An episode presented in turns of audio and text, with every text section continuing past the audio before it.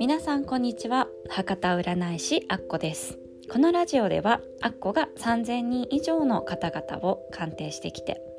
特に恋愛結婚について気づいたり思ったりしたことをお話ししていきたいと思います。ラジオについてのご意見やご相談はプロフィール詳細にある LINE 公式アカウントよりお受け付けしております。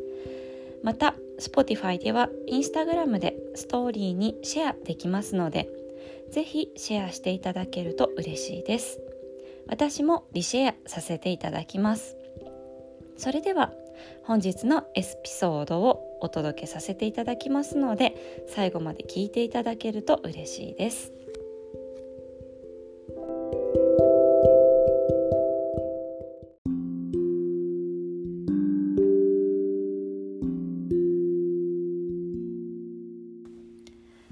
はい今日のお話は別居婚についてちょっとシリーズ化してお話をしていこうと思います。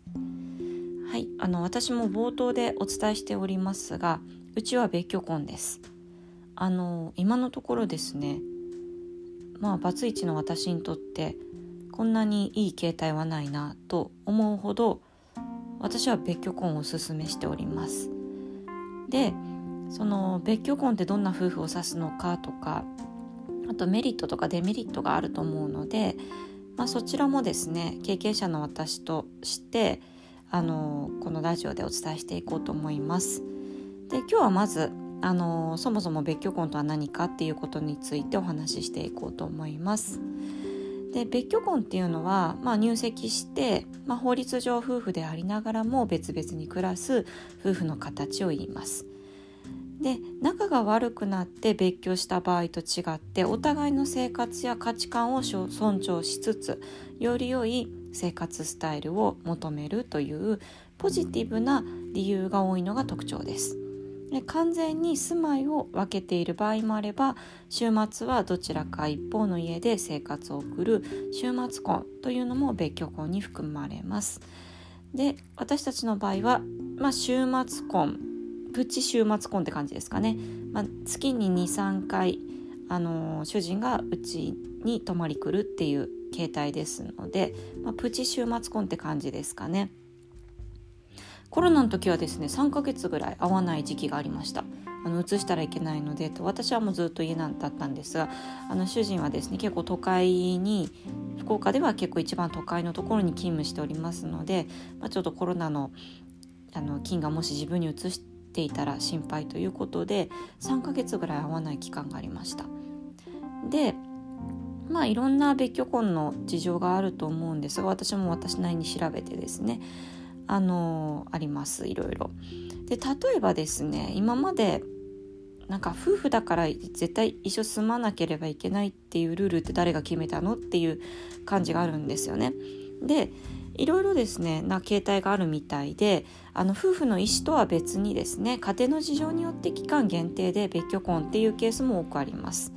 例えば単身赴任の場合そして介護とか看護のために一時的な帰省とか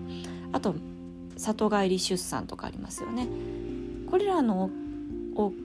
くはですね、まあ、期間限定とか目的が終わったら元の生活に戻るとかあのそういった結構案外いるんではないでしょうか。あとはですねこういう方方もいらっしゃるみたいですね。子供ができるまでの期間限定でそれぞれ仕事に集中するために別居婚を選びました。あの実はうちもこんな感じですね。もし子供ができたらちょっと一緒に住まないかんよねっていう感じでは話しています。でそれぞれのペースで自由に生活するイメージが強い別居婚ですが、まあ、目的と期間ありきでの場合は頑張る相手を応援する気持ちも重要と言えそうです。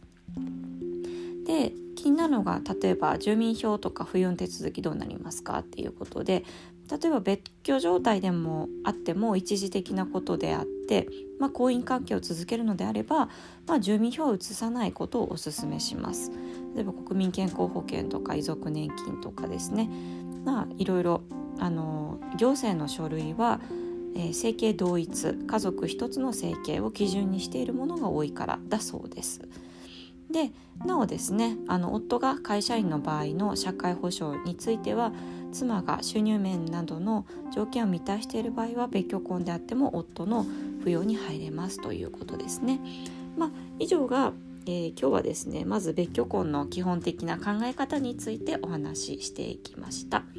次回はですねメリットとかデメリットについてお話ししていこうと思いますのでまた引き続き聞いていただけると嬉しいです。それでは皆さん今日も良い一日をお過ごしください。あっこでした。